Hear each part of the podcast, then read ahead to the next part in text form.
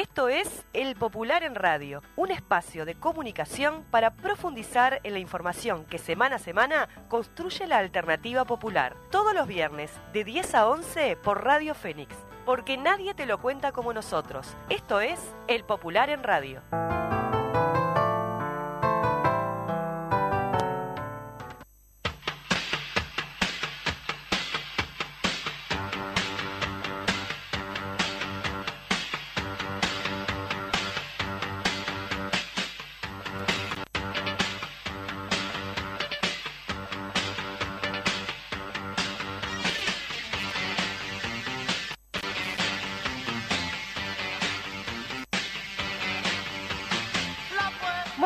Muy, pero muy buenos días a todos y todas. ¿Cómo andan? Bienvenidos a una nueva audición de El Popular en Radio. ¿Cómo le va, compañera Victoria Alfaro? ¿Cómo andás, Paola? Y ahora en la última edición del año. La última edición del año, la última mía, este, porque me tomo Ajá. una pequeña licencia, así que en los próximos dos programas vamos a tener a, a Victoria este, solita acá al mando. Y, y bueno, ¿qué te parece si ya vamos arrancando? Porque tenemos poquito tiempo y mucha información, Sí, ¿te parece? Internacionales. Un día más. Las fuerzas de ocupación israelíes realizaron ataques ayer, jueves 27 de diciembre, en el centro y sur de la franja de Gaza. De acuerdo con medios locales, fue bombardeada la ciudad de Deir al-Balat, ubicada en el centro de Gaza, donde fue blanco un automóvil civil que transportaba heridos, quienes resultaron asesinados. Asimismo, se reportaron ataques contra el campo de Magazi en el centro gazatí, mientras se precisó que al menos siete civiles fueron ultimados en una agresión del ejército israelí contra una vivienda en el campo de Nuseirat, también en la zona central de este territorio palestino. Los bombardeos y los ataques de artillería de las denominadas Fuerzas de Defensa de Israel continuaron durante el jueves en ciudad de Yunis, al sur de la franja, donde se registraron decenas de muertes. En este sentido, las fuentes médicas reportaron al menos 30 civiles asesinados como resultado de la masacre perpetrada en las cercanías del, hospital Al-Jamal en Khan Yunis. De igual forma, trascendió que las tropas de ocupación de Tel Aviv lanzaron nuevos bombardeos en tierras agrícolas al norte de la ciudad de Rafat en el sur de la franja. Las fuentes sanitarias informaron que durante la última jornada del llamado asedio, el ejército israelí cometió 16 masacres contra familias enteras, que dejaron un saldo de 195 muertos y 325 heridos. El Ministerio de Sanidad de Gaza ha comunicado que desde el comienzo del genocidio se han reportado más de 21.100 muertos. Entre tanto, la cifra de heridos supera las 55.200 personas, en su mayoría mujeres y niños, reportó Telesur. Este asedio lleva más de 80 días. Apenas se detuvieron los bombardeos en la tregua de cuatro días para el intercambio de rehenes entre Israel y Hamas. El asedio a un pueblo indefenso. Más de un cuarto de la población de Gaza ha agotado su reserva de alimentos. No puede hacer frente a la situación y se encuentra ante el, abi- el abismo de la inanición. A esto se suman condiciones de hacinamientos de los miles de desplazados que se encuentran en los refugios, sin baños, dificultad para el acceso al agua potable, en carpas improvisadas, expuestos a las inclemencias del tiempo y a los bombardeos. De los 35 hospitales con que cuenta la Franja de Gaza, permanecen en pie y funcionando nueve, los que a su vez subsisten en una situación crítica de superpoblación con heridas graves, con falta de medicamentos, personal médico y bajo asedio. A pesar de las enormes movilizaciones en todo el mundo pidiendo el cese al fuego, el llamado de varios países a detener la masacre, la denuncia de la Organización Mundial de la Salud, la ONU y de cientos de organizaciones e instituciones no gubernamentales expresando la sistemática ilegalidad de estos ataques en lo que refiere al derecho internacional, Israel no parece mostrar señales de detenerse. sin tregua ni paz. Por el contrario, en una nota de opinión publicada en el Wall Street Journal, el primer ministro israelí Benjamín Netanyahu expresó que jamás debe ser destruido. Gaza debe ser desmilitarizada y la sociedad palestina debe ser desradicalizada. Estos son los tres requisitos para la paz de Israel con sus vecinos palestinos de la franja de Gaza, consignó el observador. Por su parte, el líder de Hamas, que emitió el primer comunicado desde el inicio de la ofensiva israelí, habla de una guerra feroz y sin precedentes y niega la posibilidad de someterse a las condiciones de Israel para alcanzar un alto al fuego.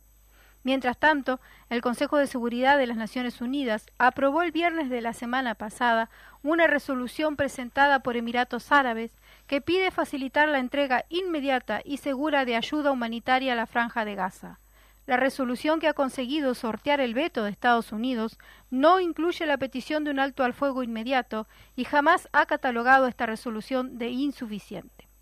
Durante los últimos cinco días, la Administración estadounidense ha trabajado duro para vaciar esta resolución de su esencia y emitirla de esta forma tan débil, aseguraron las autoridades de Gaza en un comunicado que ha sido recogido por Al Jazeera.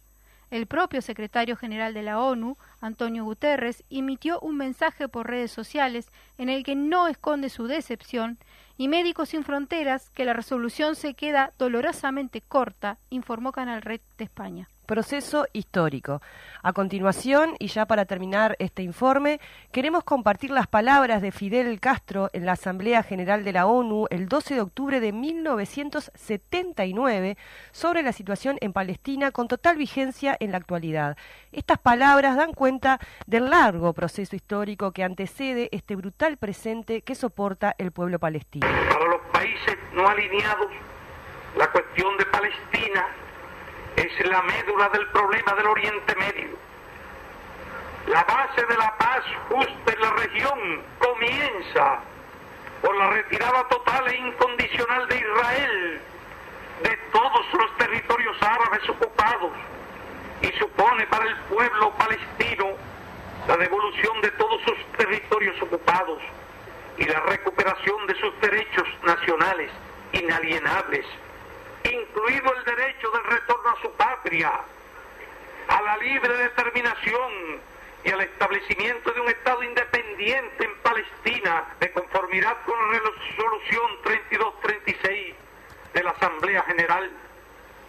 Ello implica la ilegalidad y nulidad de las medidas adoptadas por Israel en los territorios palestinos y árabes ocupados así como del establecimiento de colonias o asentamientos en tierras palestinas y en los demás territorios árabes, cuyo desmantelamiento inmediato es un requisito para la solución del problema.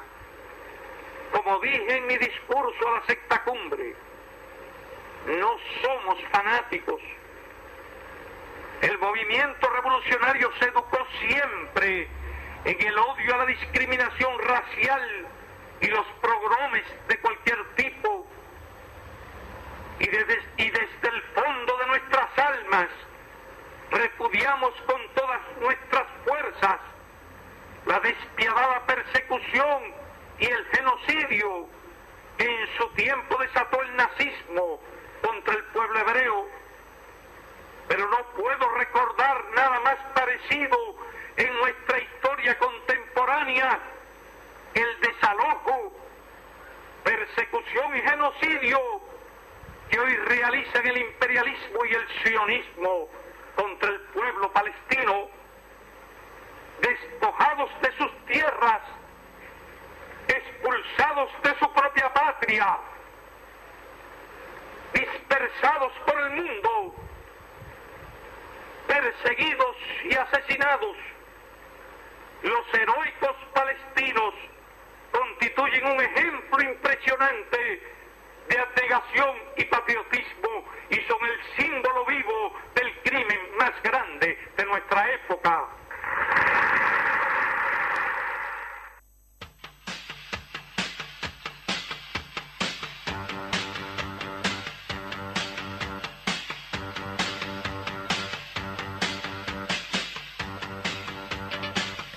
Bueno, muy bien, teníamos entonces allí la, palabra, comentábamos ahora con Victoria eh, la vigencia de, estas declaraciones que hace Fidel en, la ONU, ¿no? Como si los hubiese hecho hoy. 1979. Sí, sí, sí, hará tiempo que viene soportando el pueblo palestino este asedio.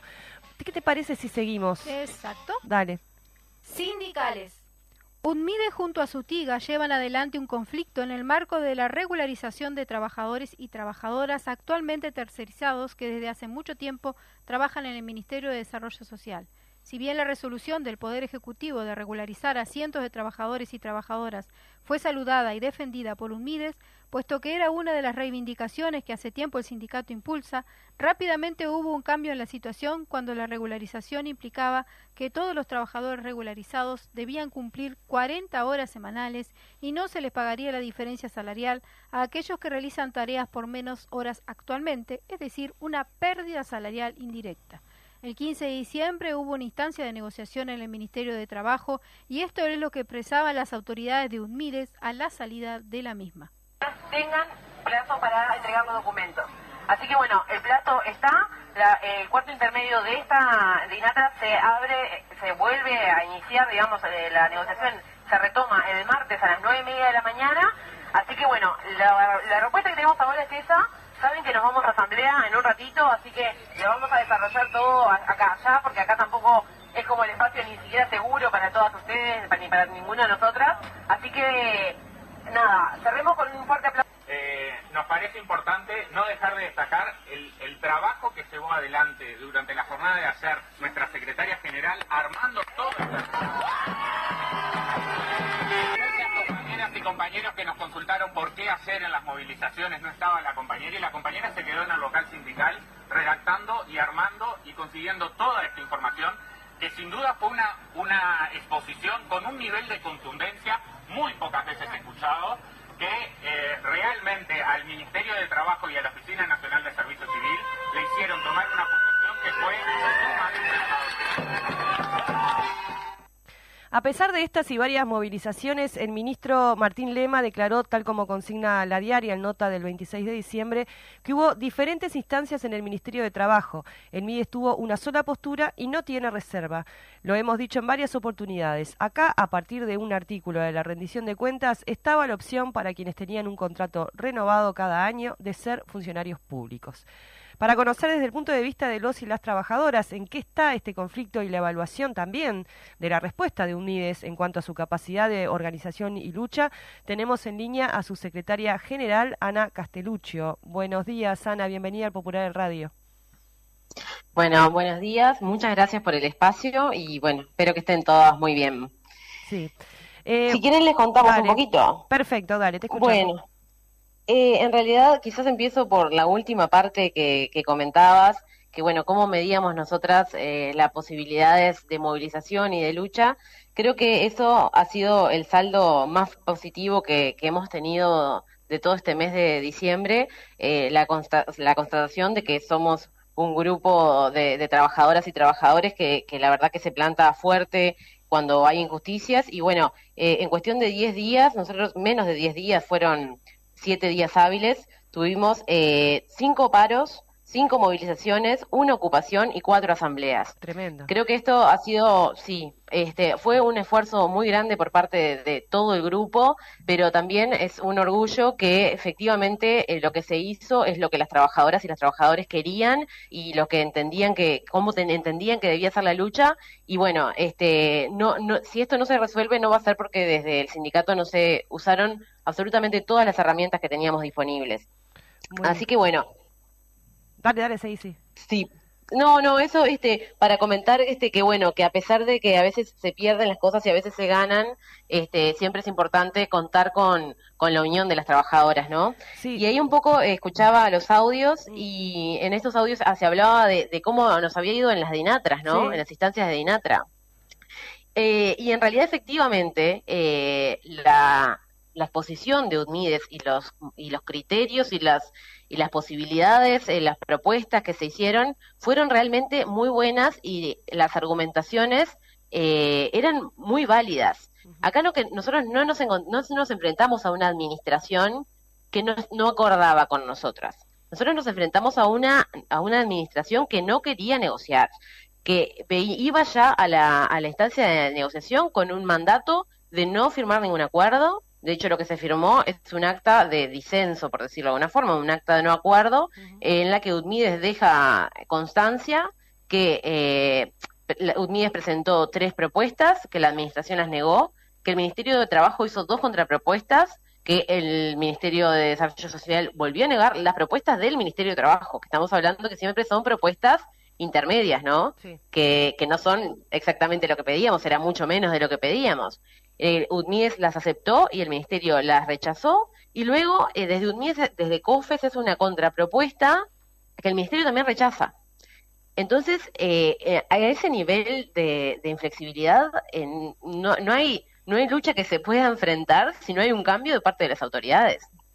Sí, hay una actitud que, se percibe también. Ustedes estuvieron eh, el ministerio concurrió, no sé bien a, qué reunión, a qué instancia iba, pero estaban ustedes ahí rodeando, este, tratando de hablar con el ministro, ¿no? Como intentando buscar diálogos y había una actitud como muy este, de indiferencia por parte del ministro en un tema que no es la primera vez que se da esta situación, ¿verdad? Eso lo explicaba otro de tu compañero, este, en este caso de, de Sutiga, em, que se da esto de las regularizaciones y que ya ha habido alguna una solución en relación a este sentido. O sea, no es que se están planteando algo que nunca ocurrió, que no tiene jurisprudencia digamos.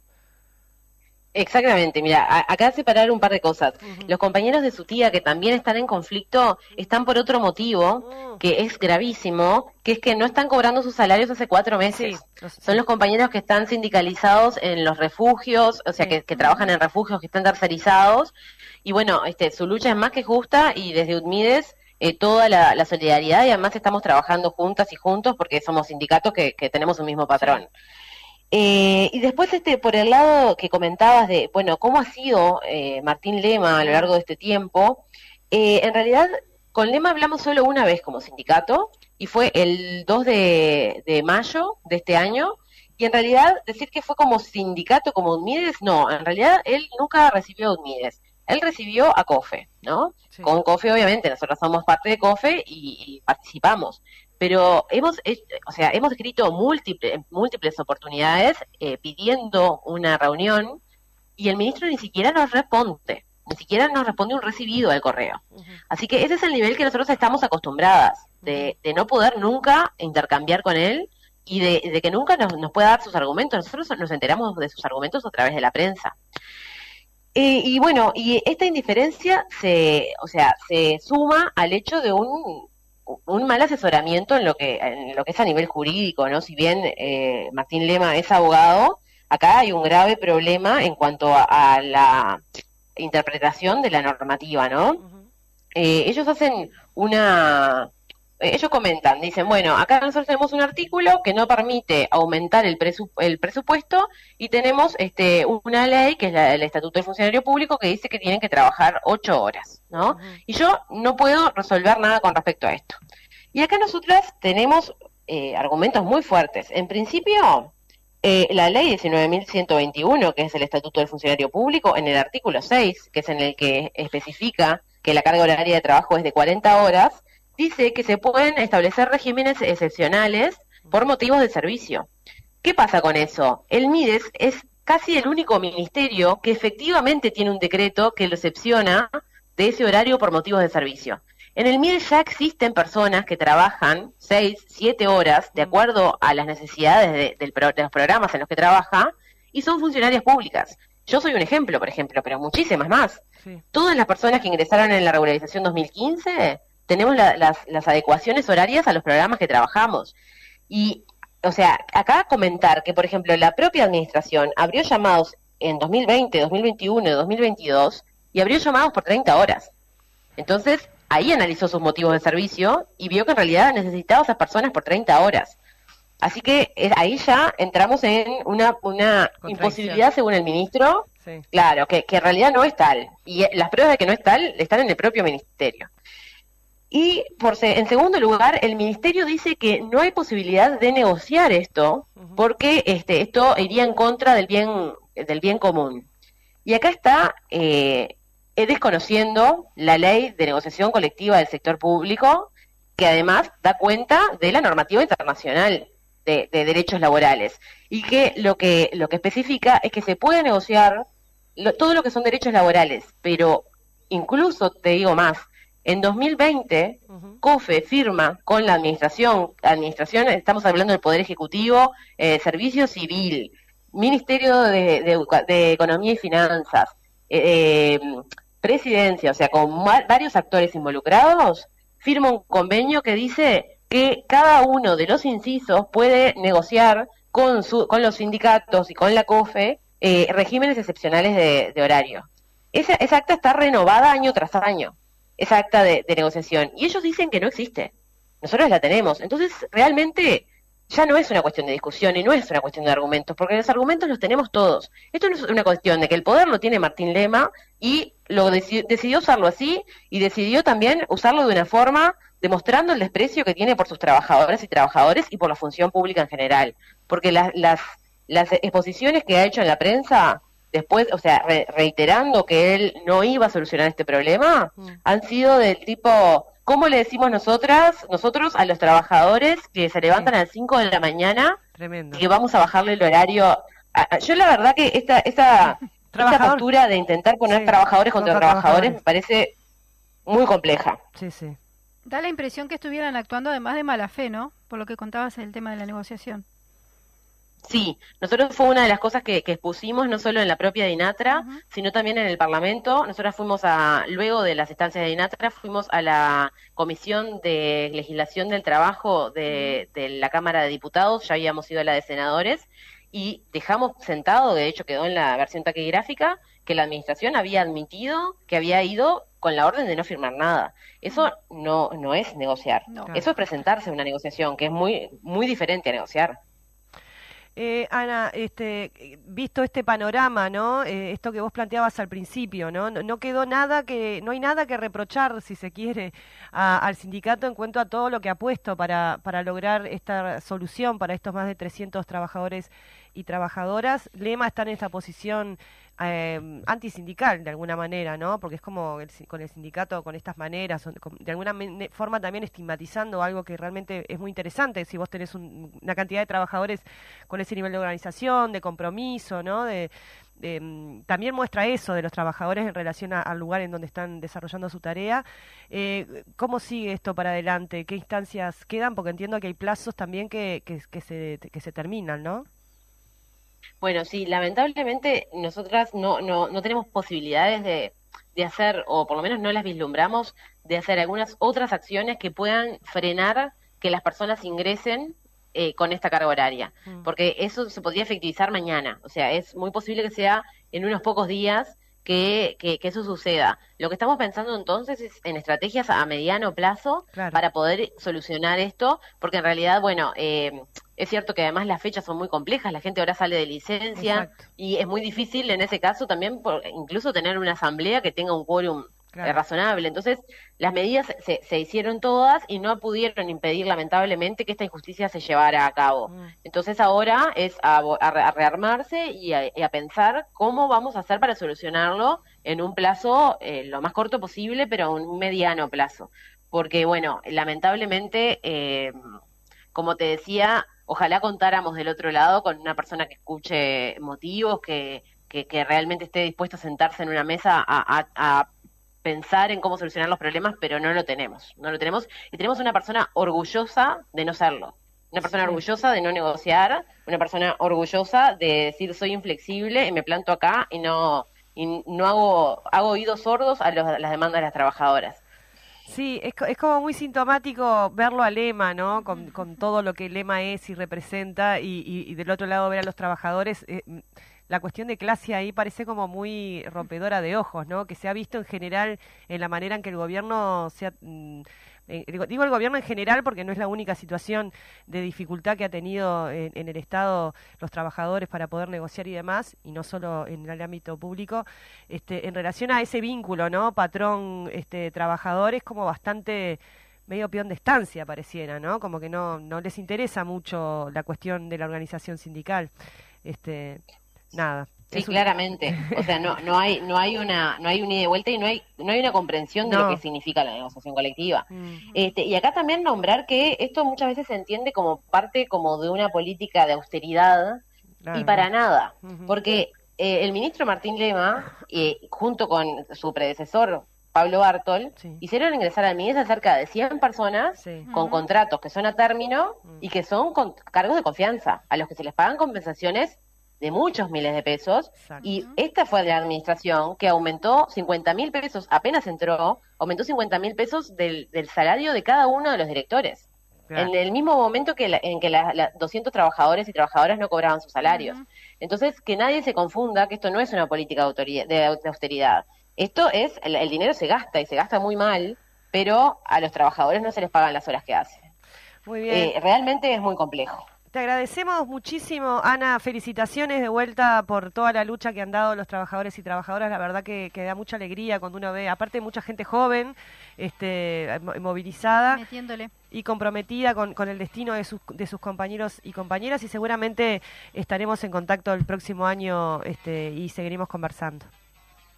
Muchas gracias a ustedes y bueno, que tengan un muy feliz año. Igualmente. Igualmente, Ana, me pases bien.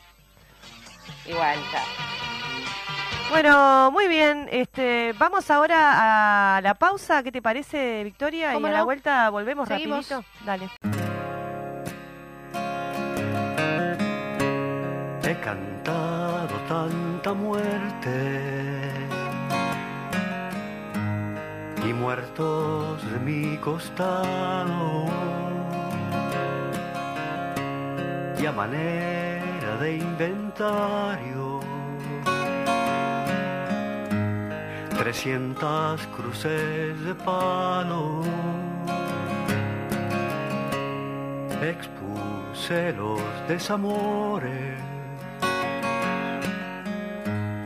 el olvido y otras dudas Muy bien, continuamos entonces aquí en El Popular en Radio. Vamos entonces ahora con este, el siguiente contenido. Entrevista. El secretario general del Partido Comunista de Uruguay, Juan Castillo, en entrevista con El Popular, acá con la compañera Victoria Alfaro, compartió un balance político de lo que ha sido este 2023. Escuchamos. A pocos días de terminar el año 2023, estamos con Juan Castillo, secretario general del Partido Comunista de Uruguay, en el Popular en Radio. Eh, vamos a realizar un balance después de un año complejo en lo nacional y también en lo regional. Exactamente sobre este último punto, eh, la situación de Argentina. Digo, ¿cuál es la evaluación del Partido Comunista con respecto a esto? Bueno, lo primero es lo primero, y la verdad que decís bien, un año complejo, contradictorios, este, eh, con cosas, eh, hay cosas en política que están previstas, o uno las puede proyectar que pueden ocurrir, eh, que no te sorprenden tanto, pero también han habido cosas que- que nos han conmovido bastante al mundo, a la sociedad, este, a los pueblos. Y una de ellas tiene que ver precisamente con, nuestro vecino país, Argentina, porque eh, Argentina tiene un grado de incidencia muy importante en lo cultural, en lo social, en lo productivo también, porque gran parte de nuestro mercado tiene precisamente como destino el mercado argentino. De la misma forma que en Brasil, ¿no? El Uruguay creo que en los países que componemos el Mercosur coloca mucho más de la mitad de su producción, o sea, los bienes y servicios son bienes que, que nosotros comerciamos, transamos precisamente con la hermana República Argentina y Brasil.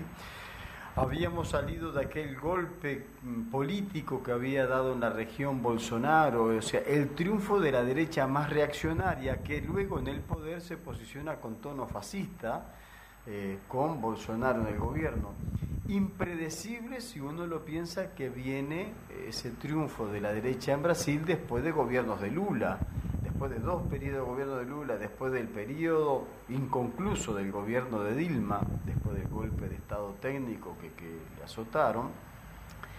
Bueno, parecía que eso había quedado atrás, luego que recuperara otra vez el PT, la izquierda, las fuerzas progresistas de Brasil, el gobierno nuevamente a manos de Lula. Cuando esto estaba ocurriendo, viene esta situación de Argentina, también eh, creo que tiene grandes rasgos de similitud con lo ocurrido en Brasil. Eh, la verdad que nadie puede llamarse a sorpresa que eh, en la etapa actual se estén dando a conocer las primeras medidas de gobierno de Milei que son reaccionarias y de corte fascista, porque es reaccionario suspender la obra pública y despedir trabajadores, es de reaccionario, pero es de corte fascista impedir que se movilicen este, y reprimir las movilizaciones a tal punto de esa represión, ya no es una represión de, de, tanques pasando por arriba de gente o la, gases lacrimógenos, sino que le dice, vamos a detectar a todos los manifestantes y al que lo, lo, identifiquemos, va a dejar de percibir este, bueno, su compensación, su viático, su, su ayuda de parte del Estado a los planes sociales. Bueno, eso es una cosa eh, realmente increíble que está ocurriendo en la Argentina en esta situación. Ahora, desde el punto de vista político es que es previsible. Es previsible porque Argentina ha venido en un franco deterioro en materia de la economía, en materia de la contención social, en materia de las políticas públicas, en materia del avance eh, para el pueblo, para la población argentina que no lo veía. Podrán haber mejorado los indicadores en algunos momentos económicos de los últimos 10 años de Argentina, pero esto no se transmitía en efectivamente una mejor distribución de la riqueza para la población y esto lo sentía, eh, lo impactaba.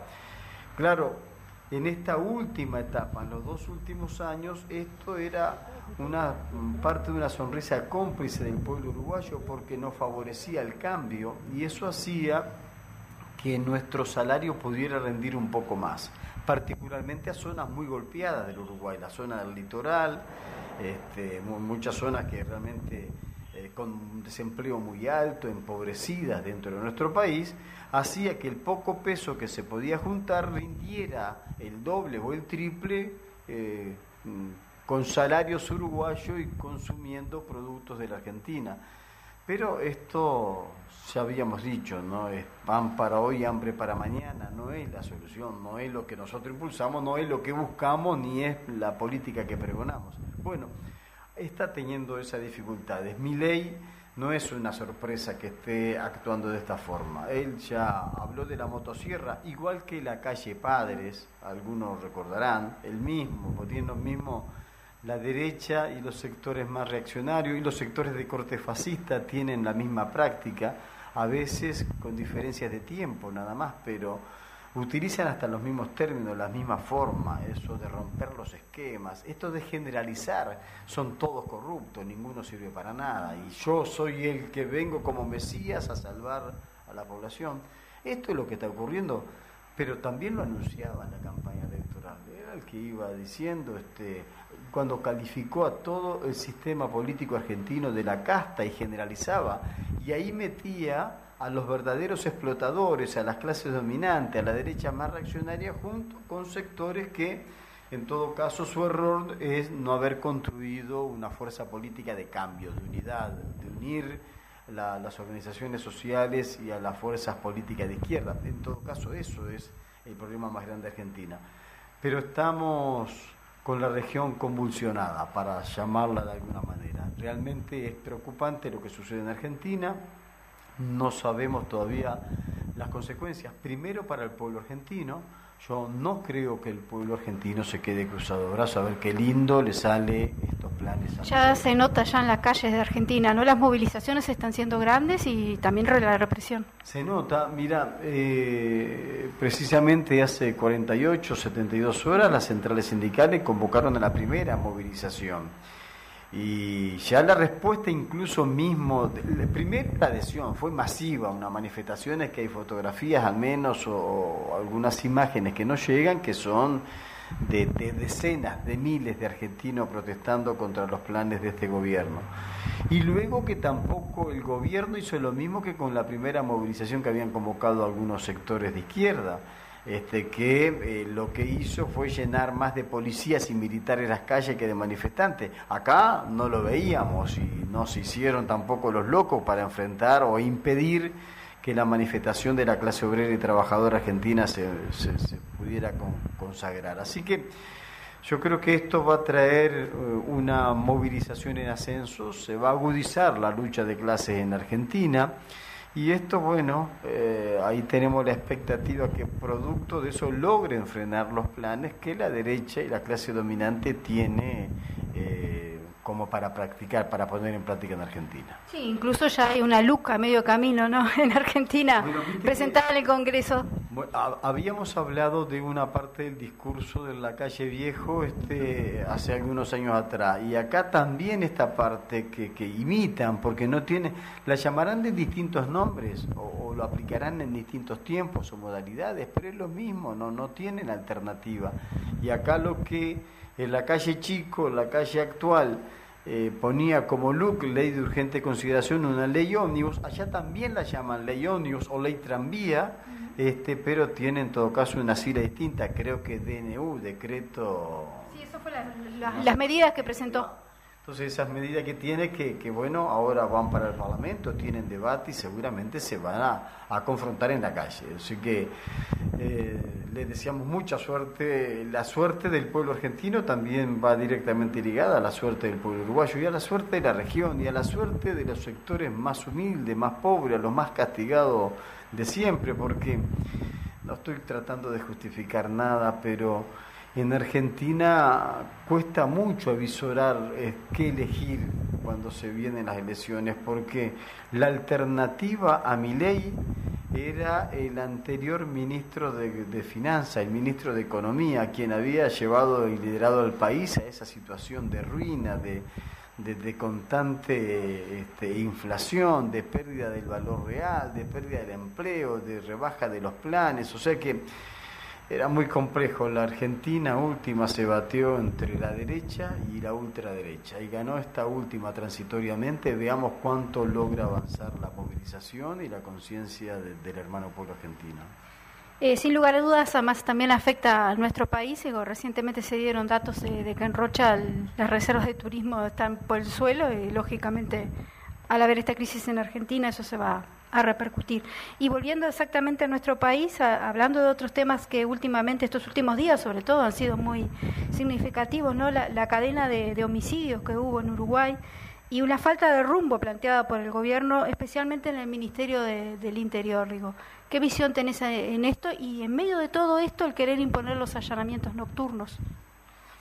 Bueno, eh, eh, la visión nuestra es negativa en ambas situaciones. La primera, hay que sentir hablar. Yo hace 15, 20 días atrás, capaz que hace un poco más, capaz que hace un mes y el tiempo pasa tan volando por la dinámica de cosas, pero ver declaraciones del gobierno, este, del propio presidente de la República, del ministro de Turismo y hasta de representantes de organizaciones vinculadas al turismo, hotel y todo lo demás, hablando de las maravillas del turismo, que a pesar de los golpes económicos, que a pesar de la pandemia que a pesar de la situación de Argentina, había una reserva increíble y se auguraban, eh, llegó la temporada y ya comienzan a verse que no hay tales reservas, de que hay muchas cancelaciones, de que los costos se han elevado enormemente, de que muchos este, servicios prestados para el turismo no han abierto sus puertas, por ejemplo, desde salas de entretenimiento como boliches nocturnos, bailables, como restaurantes o como hoteles que en realidad están diciendo de que tienen una capacidad este, que no está no, no, está a pleno trabajando. Bueno, esto es un gran problema. O sea, a nadie le gusta ser continuamente el que hace los augurios más negativos. A nosotros nos gustaría estar hablando de un Uruguay próspero, de un Uruguay que esté bien.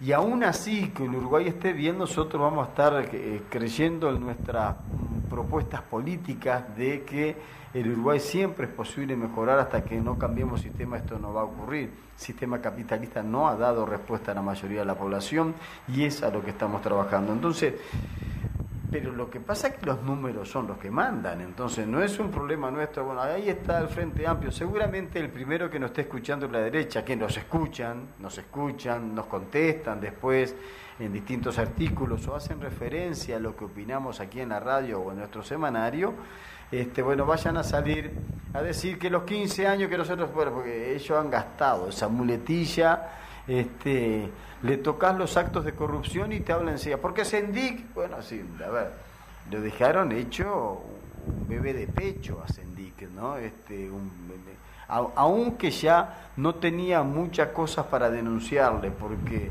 además de una mala administración y una suerte de errores que había cometido, no tenía nada que ver con esa corrupción que le indagaban continuamente, producto de eso es que eh, hasta en la justicia quedó saldado, lo cierto es de que todos los actos que ellos han cometido han tirado al chico bastante lejos, hasta el punto de que estamos hablando de uno de los gobiernos más corruptos de los últimos 40 años en el Uruguay. O sea, de la recuperación de la democracia para acá, creo que hasta el padre lo pasó limpito este gobierno este, actualmente. Entonces, por un lado eso, por otro lado efectivamente este, el crecimiento de la violencia, porque nosotros no es que estemos cambiando de temas en la misma pregunta, es producto de lo mismo cuando un gobierno no da respuesta a su población, cuando la, masivamente la mayoría de la población no tiene satisfechas sus demandas principales, cuando no se generan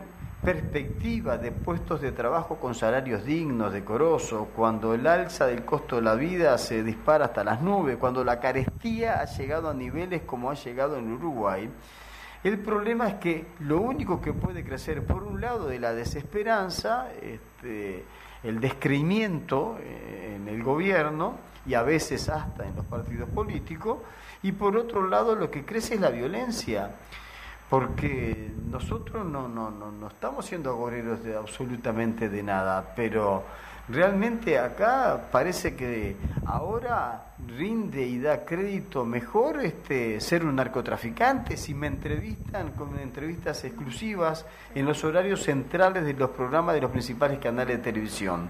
Si eso se reproduce después en todos los semanarios, o en casi todos, menos en el popular, en casi todos los semanarios o revistas o los diarios, si te pintan de que el narcotraficante es una buena gente, vos podés ser joven y exitoso porque andás con tremendos autos, tremendas gomas, este, andás viajando por el mundo y si tenés algún problema el gobierno te lleva un pasaporte a la cárcel, ¿qué señal está dando este gobierno? ¿Cuál es la señal? ¿Que vale la pena estudiar, trabajar, romperse el alma este, para no tener un salario que te alcance para pagar alquiler después? ¿O esta otra cara? ¿Cuál de las caras quiere vender el gobierno? Entonces, eh, eso hace que lamentablemente nosotros estamos viniendo de un fin de semana anterior con nueve asesinatos, nueve.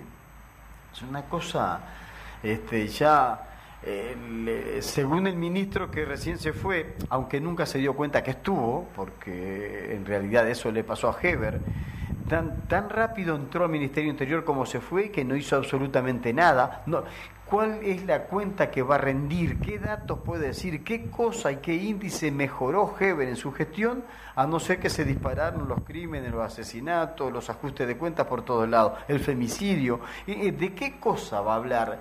¿De qué era lo que estaban preparados? ¿Para qué venían a hacerse cargo que continuamente reclamaban que renunciara Bonomi? cuando ellos no pudieron siquiera mantener el mismo sistema, cuando no pudieron ni siquiera mantener la misma línea política de combate al delito. Entonces, eh, esto es una gran preocupación. sí, ahí tenemos a Manini Río diciendo que no se acabó el recreo. Bueno, ahora, ahora resulta que descubre eso, Manini.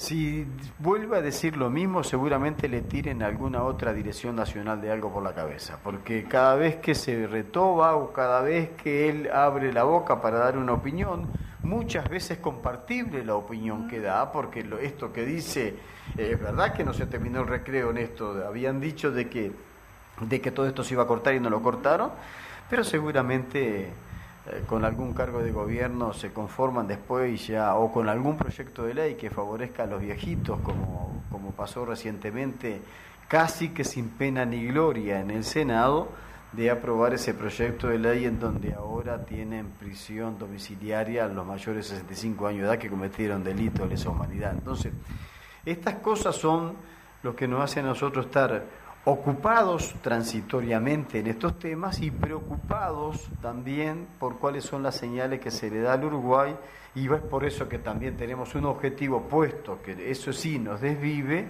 es que generar todas las condiciones para cambiar de una vez por todas este gobierno. Y exactamente encadenando con tu respuesta, las expectativas, las encuestas marcan una clara preferencia por el Frente Amplio rumbo a las elecciones en octubre. Digo, ¿cómo está, cómo está parado el Partido Comunista en medio de este escenario? Bueno, eh, con lucha, todas las cosas nosotros lo, lo, lo, decimos y lo repetimos, insistimos y lo trasladamos también orgánicamente en los informes, en el estímulo que le damos a nuestros camaradas, a nuestros compañeros y compañeras de la militancia, sea esto en la lucha social o en la lucha política. Los cambios no llueven, no caen los cambios políticos, los cambios sociales, los cambios en la calidad de vida de un pueblo este, no es que venga algún este, tema de, de, de, del clima, algún cambio climático que, que lo vaya a traer, no.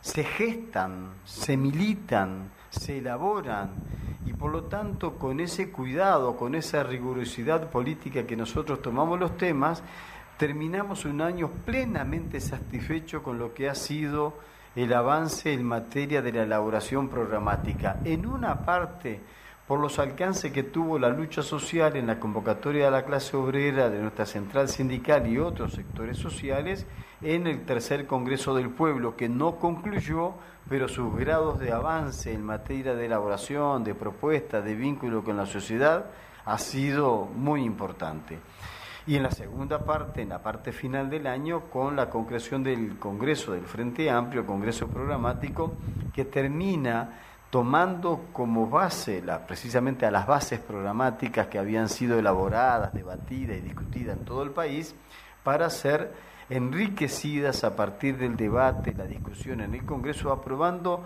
la mayor parte de los agregados casi que por unanimidad o por un amplísimo consenso. Por eso es que estamos satisfechos con la elaboración del programa, porque ahora tenemos ese estado de situación, de la situación nacional, de la, de, de la cuestión de, las características de nuestro pueblo, de su estado de ánimo, demandando cambios. Un programa elaborado para donde efectivamente la izquierda va a colocar el énfasis para los cambios políticos, productivos, sociales, económicos, para la asistencia a la salud, la educación, la construcción de vivienda, bueno, para todo lo que hay necesidad de realizar.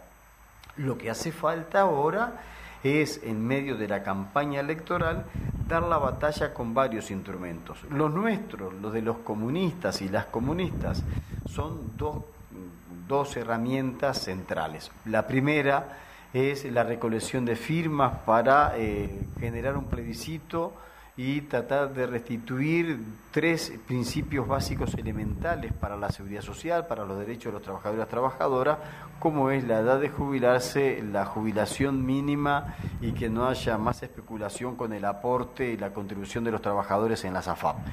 Tres razones que nos hacen estar militando y juntando las firmas. Parte una, paralelamente con eso, junto con eso, las condiciones para un despliegue de todas nuestras baterías en todo el territorio en la campaña electoral de Frente Amplio hacia la elección interna con Carolina Cose a la cabeza, de a quien estamos impulsando como la primera presidenta de los uruguayos y de las uruguayas en la historia. Entonces, estamos con, esa alegría y nuestra cabeza puesta en que en la gran batalla las vamos a estar jugando también en octubre como tercera y definitiva etapa, cuando nosotros nos aprestemos a generar las condiciones para un triunfo en primera vuelta con mayorías que nos permitan gobernar con tranquilidad y gestar los cambios más profundos y cambios mucho más profundos que los que eh, llevamos adelante en los periodos de gobierno anterior. Es un nuevo gobierno de Frente Amplio en un contexto político distinto, en una nueva coyuntura regional, lo que supone desafíos tremendamente interesantes donde para eso hace falta la participación y la militancia masiva de nuestros compañeros y compañeras. Juan, eh, muchísimas gracias por estos minutos para el Popular en Radio y cuál es tu último mensaje para, para los que están del otro lado del micrófono. Bueno, lo primero, eh, para los que están del otro micrófono y para ustedes también, un gran abrazo a todos los que hacen posible que nosotros tengamos esta comunicación, este esfuerzo de hacer radio, una cosa maravillosa, una cosa muy linda.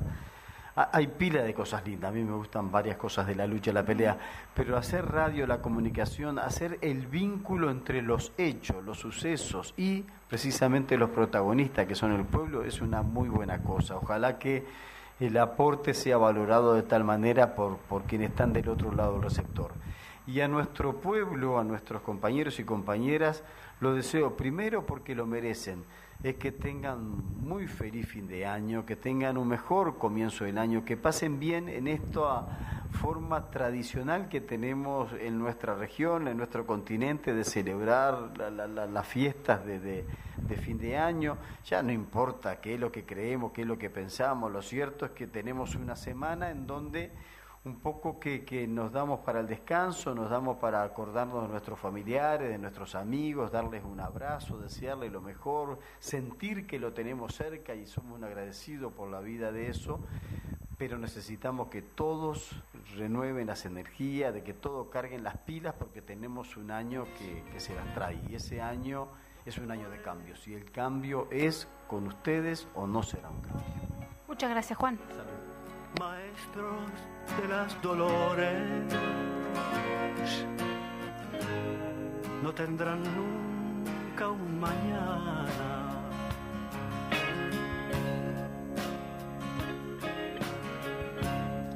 Bueno, muy bien, teníamos entonces allí la palabra de Juan Castillo, que siempre termina con esa este, invitación al descanso y también a renovar las energías para la, para la lucha que se viene.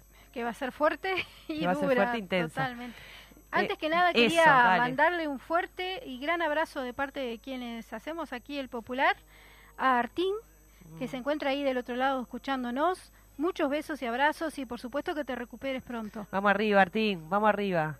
Este, bueno, esperamos que te haya gustado el programa de hoy, Artín. Viste que le, le estamos dando ahí como una ondina. Estamos intentando ponerle onda.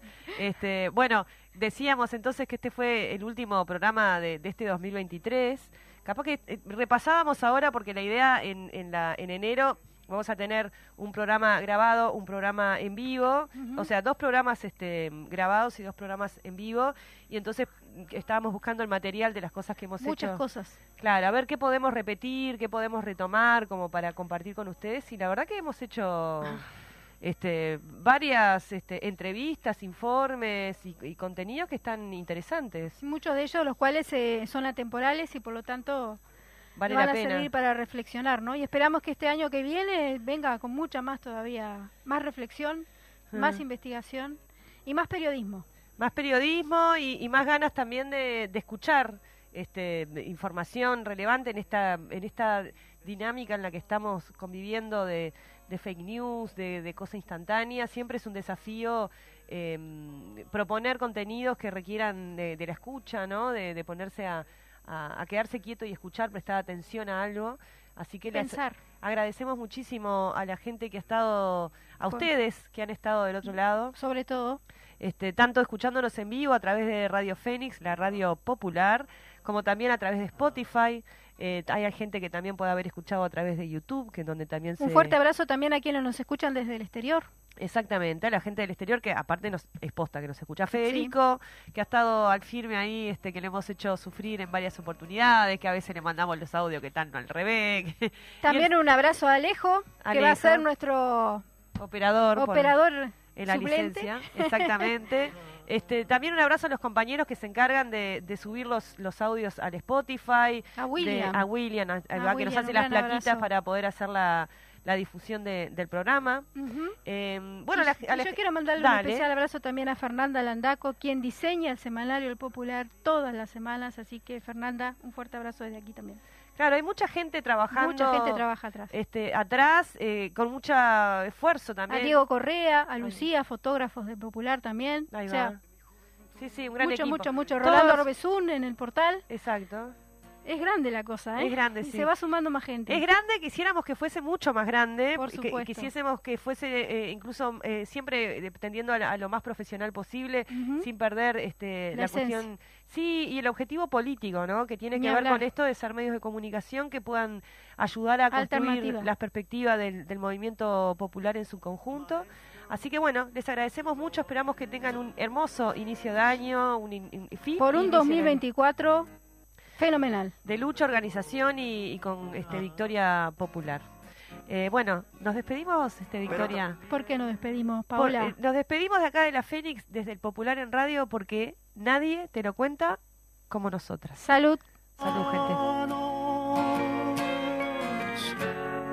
de mi juventud herida. En tiempo de los tiranos,